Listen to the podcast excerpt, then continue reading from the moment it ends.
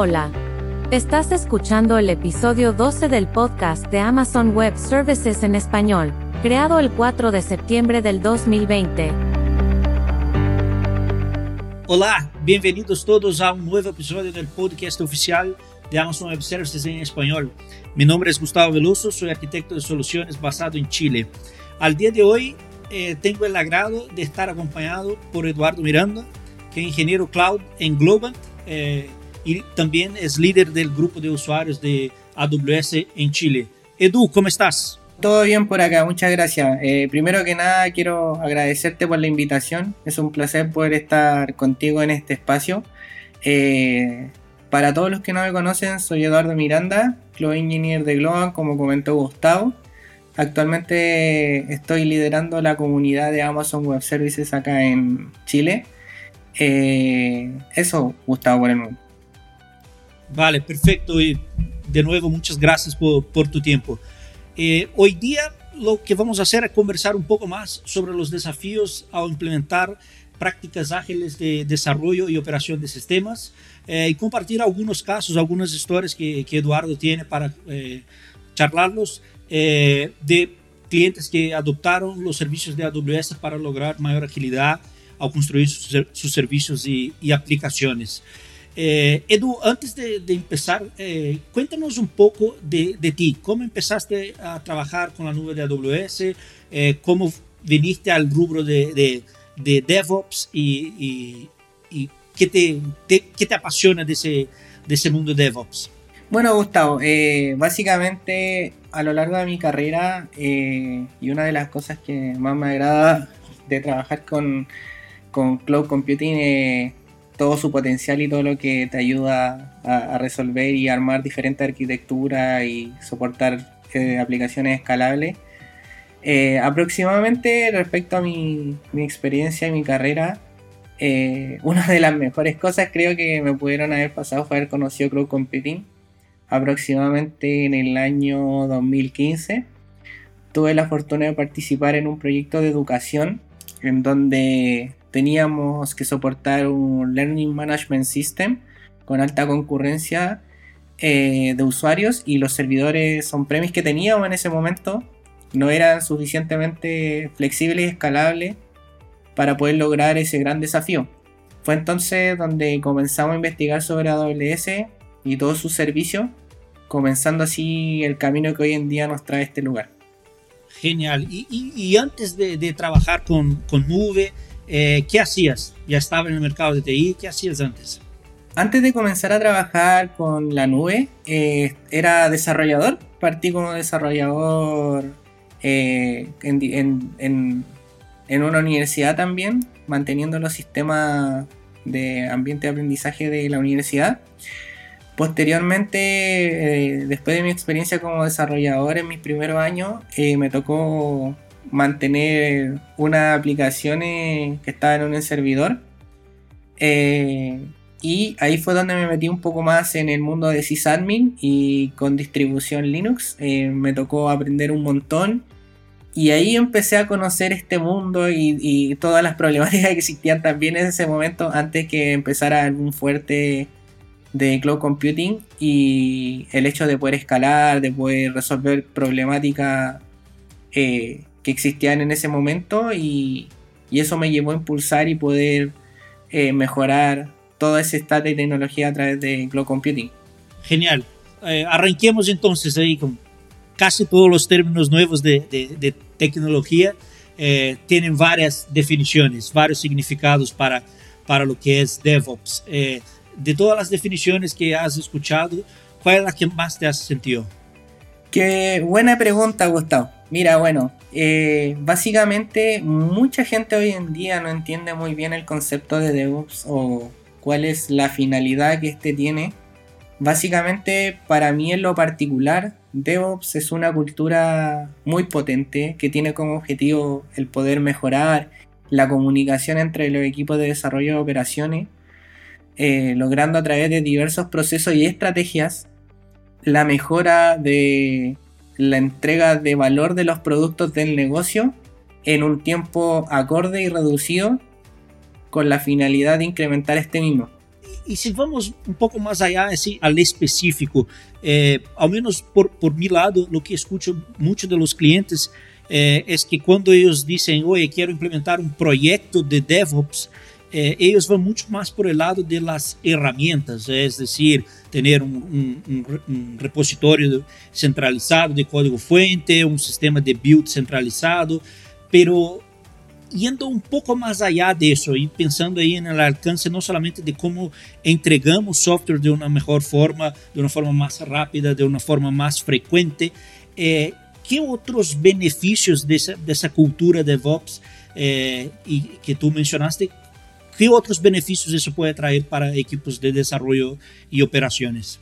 Sí, mira, Gustavo, con respecto a ese tema, eh, creo que uno de los mayores beneficios que tiene eh, la cultura DevOps es el incremento de, de valor que le proporciona a este mismo negocio a través de las herramientas y diversas estrategias que proporciona esta cultura que nos ayuda a poder tener esta mejora de la comunicación, el poder tener unos procesos establecidos, el tener herramientas acordes a, al ataque, al, momento de atacar eh, esta estrategia eh, y hacer que estos resultados sean favorables de todas maneras en un 100% al negocio.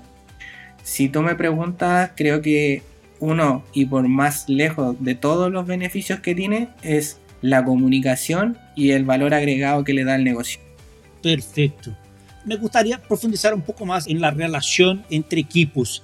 Eh, de tu experiencia, ¿cómo has visto ese cambio de, de mindset de los distintos equipos de desarrollo y de operaciones de sistemas? Sí, mira, te comento un poco. Eh, creo que uno de los mayores impactos y vuelvo a destacar y vuelvo a recalcar el hecho de que la comunicación mejore hace que ya no solo sean equipos divididos, ya no solo sean diferentes áreas trabajando por un producto en particular para poder brindarle al negocio, sino que tengan una visión general y apoye esa visión general del negocio en un equipo completo, en donde se pueda interactuar, por ejemplo, en la área de desarrollo y operaciones, que básicamente siempre a lo largo del tiempo y he sabido por todo, yo creo, ha sido una problemática porque simplemente yo, eh, el desarrollador, puede desarrollar su producto, entregar, guardar su código en un repositorio, una fuente, y posteriormente delegar esa responsabilidad al, al de operaciones para el momento del despliegue de, la solución. Pero creo que una de las cosas más importantes es que el trabajo en conjunto, ya sea desde el apoyo del lado de operaciones hacia el lado de desarrollo y viceversa desde desarrollo hacia operaciones, se pueda lograr eh, y potenciar de la mejor forma este trabajo continuo para que el producto como tal pueda estar en, en la mayor en, el mayor, en el menor tiempo disponible para nuestros clientes con el objetivo, de nuevo comentando, de incrementar el negocio y poder darle más, valor. Así que creo que eh, la relación entre los desarrolladores y los de operaciones es un punto crítico y muy importante que siempre se tiene que atacar con una cultura de DevOps. Vale, y ahí profundizando un poco más en esa relación que quizás muchas veces eh, ambigua, eh, entre los desarrolladores y operadores de sistemas, eh, asumiendo que eh, llegamos a, a, un, a, un, cliente nuevo, llegaste a un cliente nuevo en que la parte de, de las buenas intenciones para adoptar esta cultura de DevOps estén de lado a lado, es decir, existen buenas intenciones en, en cada uno poner de, de su parte. ¿Qué recomendarías a los equipos de desarrollo? Es decir, ¿qué, que ellos podrían hacer para hacer de esta mayor integración, esta mayor colaboración entre equipos más eh, sencilla y productiva?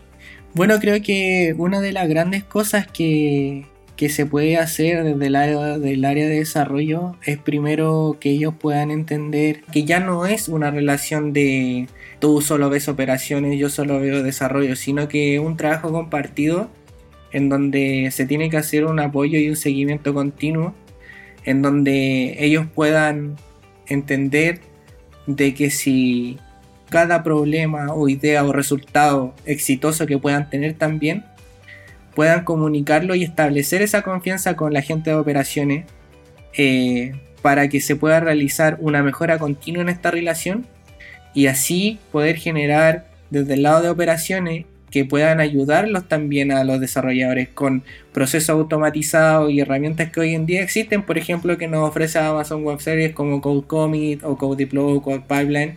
Creo que son bastante importantes y ayudan en este proceso y en este camino. Perfecto. Eh, y pensando al revés ahí de, los equipos de, de sysadmin y de operación de sistemas en general, ¿qué ellos podrían hacer para eh, que esa eh, cultura DevOps eh, cuando los dos equipos estén ahí ya eh, trabajando de forma más integrada, pero ¿qué ellos pueden hacer para simplificar ese proceso desde el lado de herramientas o técnicas para, para la parte de operaciones? Bueno, creo que desde el lado de operaciones es sumamente importante que ellos hagan sentir a los desarrolladores que ellos tienen el apoyo tan simple como el hecho de, no sé, de poder hacer una imagen dockerizada de su aplicación o tener que hacer un build de algún package o algo que el desarrollador tenga su artefacto o, lo que tenga que necesitar soporte. Creo que eh, eh, por el lado de operaciones tiene también la responsabilidad de garantizar que estos procesos se lleven a cabo eh, en el sentido de la automatización, eh, proveer servicios, proveer lugares donde se puedan almacenar los versionamientos de código, procesos estabilizados donde se puedan hacer los builds, las pruebas, la entrega continua, el delivery, eh, a través de una infraestructura equilibrada en donde no existan problemas para el desarrollador y, solo se puede enfocar en sus aplicaciones. Por ejemplo, soluciones como Terraform creo que son sumamente importantes ya que dan una, eh, un ambiente equitativo, eh, tanto en desarrollo, en stage o en producción. Y eso ayuda bastante al desarrollador a poder eh, establecer su ambiente, poder chequear sus aplicaciones, el ver cómo su aplicación se comporta. y creo que esta entrega de, de, procesos, el apoyo continuo de, las operaciones, finalmente eh, el desarrollo lo va a agradecer y se va a empezar de a poco a generar esa relación de confianza que tanto se necesita para poder establecer una comunicación entre el área de desarrollo y operaciones, llevando así e impulsando la cultura de Ops. Vale, claro que sí, totalmente de, de acuerdo contigo. Ahí, no sé, ahí, Edu, si, si ahí en en tu memoria ahí, haciéndote recordar ahí rapidito, eh, si tienes alguna, alguna historia para compartir, no es necesario entregar detalles de, nombre ni nada del estilo, pero de, de situaciones que, que, que, a ti te llamaron la atención en tu, en tu experiencia como, como consultor, trabajando en, en proyectos eh, tanto en, en, Latinoamérica como en, en Estados Unidos. Eh, cuéntanos alguna historia en relación a esa, transformación de esa relación que muchas veces no es de, de las mejores entre desarrolladores y, y, operadores. sí, de hecho, eh, con respecto a eso, eh, bueno, yo creo que todos hemos tenido un montón de, de, de, casos, experiencias particulares que hemos vivido a lo largo de nuestra carrera y, y ha llevado a, a que podamos aprender mucho más de, de todos los procesos que vayamos viviendo y creo que eso es sumamente importante. Y, en, mi, en, mi, en mi experiencia particular me ha tocado vivir de algunos, algunas situaciones que son súper importantes, eh, que me gustaría también aprovechar esta instancia de compartir. Creo que primero que nada cuando uno llega en una empresa y esa empresa no tiene adoptado la cultura de Ops, es sumamente importante eh, poder generar esa relación con los equipos, el darle a entender de que uno no está para poder cambiar todo, uno no está para poder bloquear su trabajo, no está para poder reemplazar las cosas que ellos hacen, eh, uno está para ayudarlo, para poder hacer que su trabajo sea mejor, que pueda tener mejor rendimiento, mejor entrega, que puedan, sus mismas métricas, sus mismas medidas de, productividad pueden incrementarse y así ellos también tengan más tiempo para ellos, tengan más tiempo para poder entregar al negocio y creo que eso es sumamente importante. Y una de las situaciones que me ha tocado vivir eh, en mi carrera y, en los trabajos donde he estado, una situación en particular fue que llegué a una empresa y no existía la cultura de Ops. Eh, costó un poco poder implementarla eh, porque principalmente la gente se siente un poco de tú eres el chico nuevo, vienes a, cambiar todo y, ya cómo se llama y automatizar todo y yo no quiero hacer las cosas de otra forma porque creo que la forma que la hago es la correcta y siempre ha funcionado. Pero luego de que me pasó de que varios equipos no estaban un poco con rechazo a esta adopción. Eh, uno de ellos sí necesitaba, eh, se, estuvo disponible a querer optar a esto. Y, me pasó de que el chico, por ejemplo, hacían desarrollos de, o, despliegues por SFTP o cosas por directo en el servidor y hacían un git clone directo en el servidor y trataban de modificar o cambiar los branches desde dentro del servidor productivo. Entonces creo que eh, todas esas prácticas este joven detectó de que no era la forma correcta. Se acercó a mí y me dijo, hey, yo quiero implementar DevOps y quiero que me ayude y lo ayudé. Eh, estuvimos eh, trabajando, mejorando sus procesos cuando de repente eh, nosotros como utilizábamos metodología Scrum, en uno de los sprints piden las métricas de todos los bugs que se han sacado y las entregas de fixture de cada producto. Y, no, y, esta persona que implementó DevOps tenía mucho más desarrollo y cosas entregadas y el resto de los miembros de equipo tenían, tuvieron problemas para conectarse a los servidores, algunos no pudieron deployar, otros tuvieron problemas con su rama y, y luego de eso, cuando se hicieron las mediciones y se dieron cuenta de que esta persona sí tuvo un incremento en productividad, sí tuvo menos problemas, tenía reporte, tenía un montón de cosas que hacían que su trabajo fuera más sencillo eh, el resto del equipo se tornó con una, con una mentalidad distinta, estuvieron más abiertos a poder querer implementar esto y así fue como de a poco empezaron todos a adquirir esta cultura dándose cuenta de que sí funcionaba y que eh, uno estaba ahí para ayudarlo y no para ser un estorbo.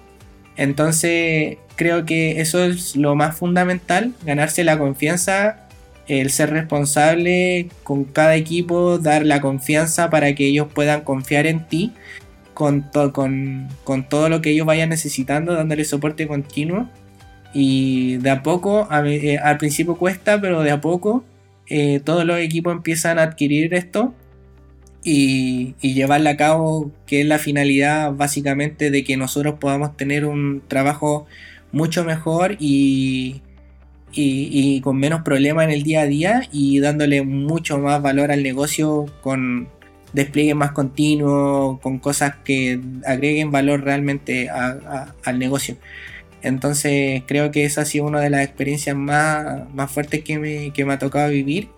Eh, también logramos mejorar entre un, 20 y, entre un 20 y 30 errores que teníamos por mes aproximadamente a cero solo con proceso automatizado y revisión. Así que nada, creo que ha sido, esa fue una de las grandes experiencias que tuve y, creo que es lo que se debe llevar y lo que se debe tratar de fomentar la comunicación y el apoyo continuo. Perfecto. Eh, ahí mencionaste una, una, parte de la adopción de herramientas o, de servicios, pensando aquí un poco más en, en AWS.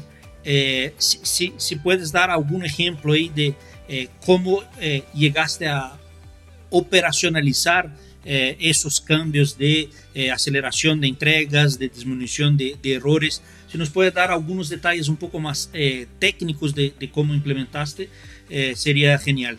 Sí, por supuesto. bueno, básicamente las herramientas que, que, utilicé y cómo atacamos el proceso fue con muchas reuniones tratar de, con mucha POC también, tratar de, de, poderle hacer sentir a los equipos de que realmente lo que se está construyendo es algo importante y algo que va a ayudar a la compañía. Eh, se tuvo unas diferentes definiciones de, de las herramientas que se iban a utilizar. Eh, en el caso particular y como lo estoy trabajando actualmente, eh, nosotros tenemos nuestro, nuestro almacenamiento de código en, en GitHub en donde a través de el, módulo de GitHub Actions eh, hacemos todo el proceso de Continuous Integration, Continuous Deployment eh, y se hace el, el build de cada proceso, se testean las aplicaciones, se generan las notificaciones necesarias en caso de que algo falle. Posteriormente se hace el delivery, bueno, eh, el integration, el continuo deployment de, para el ambiente D, para el ambiente Stage y tenemos continuous delivery para el ambiente de producción en donde a través de una integración con la aplicación de Spinnaker y Helm Charts hacemos los manifiestos de Kubernetes en nuestro caso porque manejamos con, microservicios y contenedores. Hacemos los despliegues hacia, hacia el servicio de EKS que es el servicio de Amazon Web Services para manejar todo lo que es Kubernetes y posteriormente hacer los despliegues de cada contenedor y, cada aplicación en, en cada microservicio. Eh, esas herramientas las definimos básicamente por un tema de stack de, de, planes que nuestro cliente estaba trabajando, pero hay un montón de herramientas y un montón de cosas que se pueden utilizar a nivel de enterprise, a nivel de open source, que creo que es bastante, es bastante potente, cada uno tiene su stack favorito creo, y este es el que yo tengo y el que les comparto si quieren utilizar y creo que por lo menos a mí en lo particular me ha funcionado súper bien. Eso a nivel de concretizar y un poco eh, la operación de, de las estrategias de DevOps, pero de vuelta, creo que independientemente de cada stack que ustedes elijan correr o cada stack que ustedes quieran lograr eh, eh, como tecnología para poder eh, desarrollar toda esta cultura de voz, por lejos es como ustedes se comunican con los equipos y cómo ustedes se ganan la confianza de ellos para poder eh, hacer las implementaciones de lo que ustedes creen que es lo mejor para el negocio. Y ahí existe una gran responsabilidad, ya que mm, de ustedes depende de que esta comunicación se lleve a cabo y creo que, y estoy seguro que que eh, todos lo van a poder hacer y lo van a lograr bien, ya que eh, es solo darle el empuje y el querer hacer bien las cosas. Perfecto, claro que sí. Ahí, Edu, pensando eh, un poco más a, largo plazo, pensando en, en, esos clientes que sí ya hicieron esa adopción, que sí ya están en, en el camino de de implementación ya están sacando provecho, sea por eh, releases con menos errores, sea más releases, más agilidad, más innovación. Eh, ¿Qué ves tú lo que viene después del DevOps? Pensando en una, un cambio cultural que tú remarcaste varias veces, que lo más importante es, es la parte cultural. Pero más allá del, del DevOps, ¿qué, ¿qué, sería el, el, el camino siguiente, el paso siguiente pensando en una, en una mejora continua? ¿Cómo ves el, el, hasta dónde llega la cultura do, DevOps y empieza otra cultura con otro nombre, si es que existe? ¿Cómo ves el, el, el día después del fin, del cierre de, de, de esa, de esa metodología, de, esa, de ese abordaje de, de, de DevOps? Que viene como sea una evolución natural, sea como reemplazo. ¿Ves algo distinto en el mercado?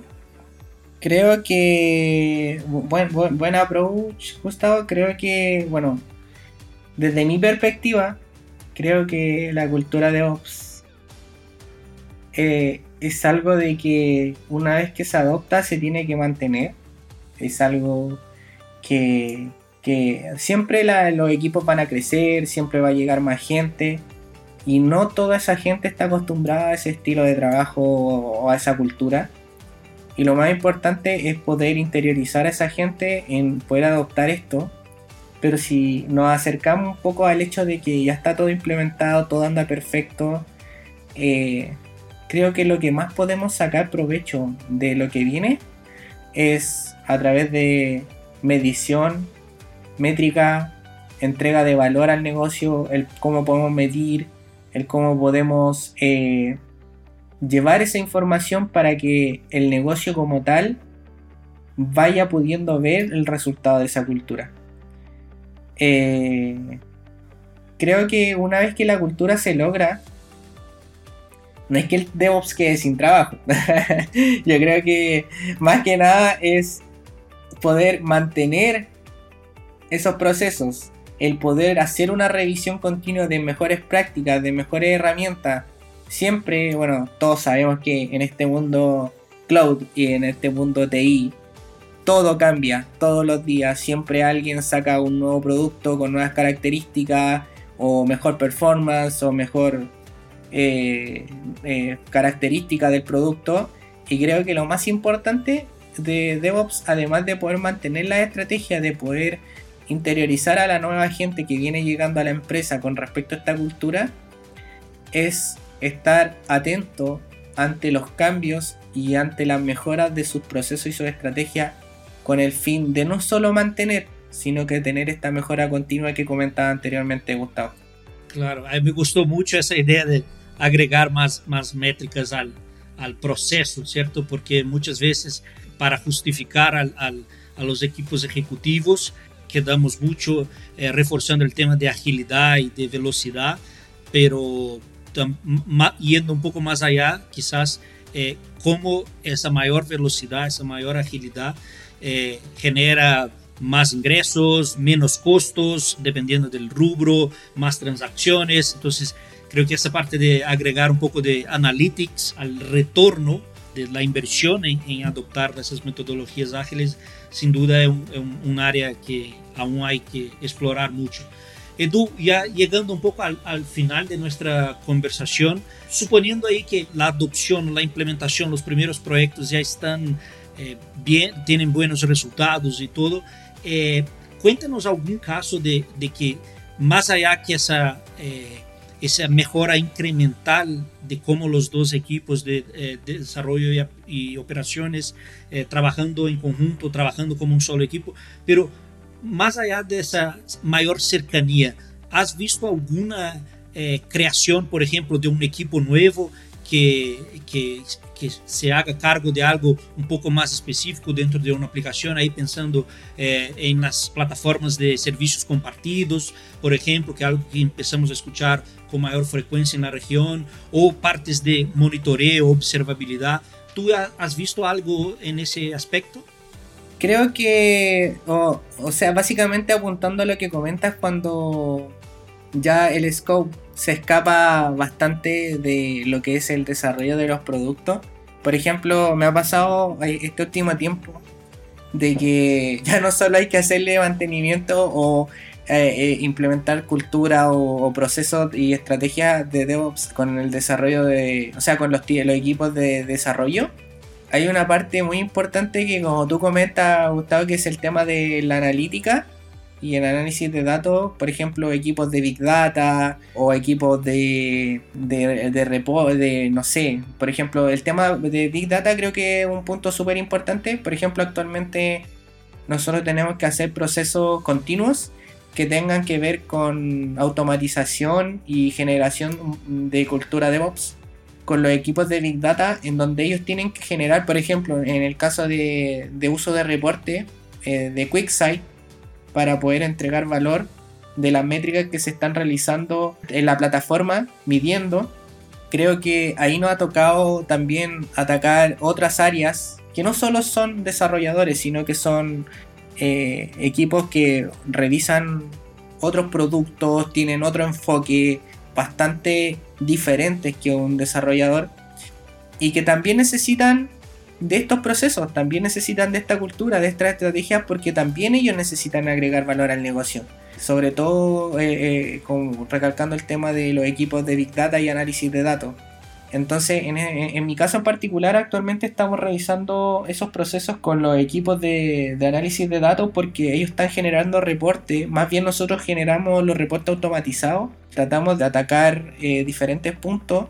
Actualmente nosotros estamos teniendo el uso de la herramienta de QuickSight para la generación de reportes, en donde toda la, gente del equipo de analítica tiene que estar eh, revisando y soportando la entrega de esos reportes hacia el cliente para poder ir viendo las métricas y mediciones de la plataforma a nivel de los diferentes data sources o fuentes de datos que, se vayan generando en S3 o en, en un Postgres o un MySQL o en un Mongo.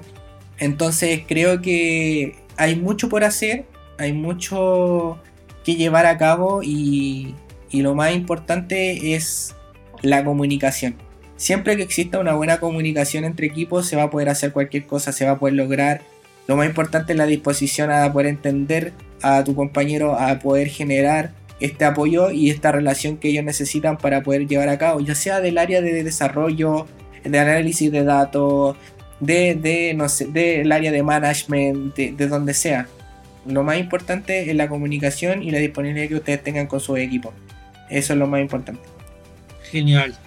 Perfecto, Edu. Mira, eh, te agradezco nuevamente tu tiempo. Creo que ahí estamos llegando al, al final de, de, de, nuestro episodio.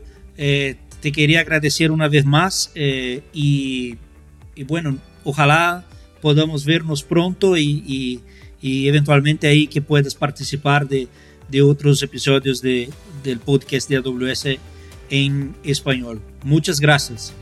Muchas gracias a ti, Gustavo. Fue un placer eh, y un honor poder eh, ser parte de este episodio de podcast. Espero a todos les haya gustado y, nada, solo agradecer y, éxito en todo y sigan rompiéndola y construyendo con Amazon Web Services. Bueno, eh, gracias a todos por escucharnos. este fue más un episodio del podcast oficial de AWS en español. Eh, estamos ahí siempre dispuestos a escuchar el feedback de ustedes, entonces no deje de escribirnos a AWS Podcasts en español amazon.com y como nos gusta decir, sigamos construyendo.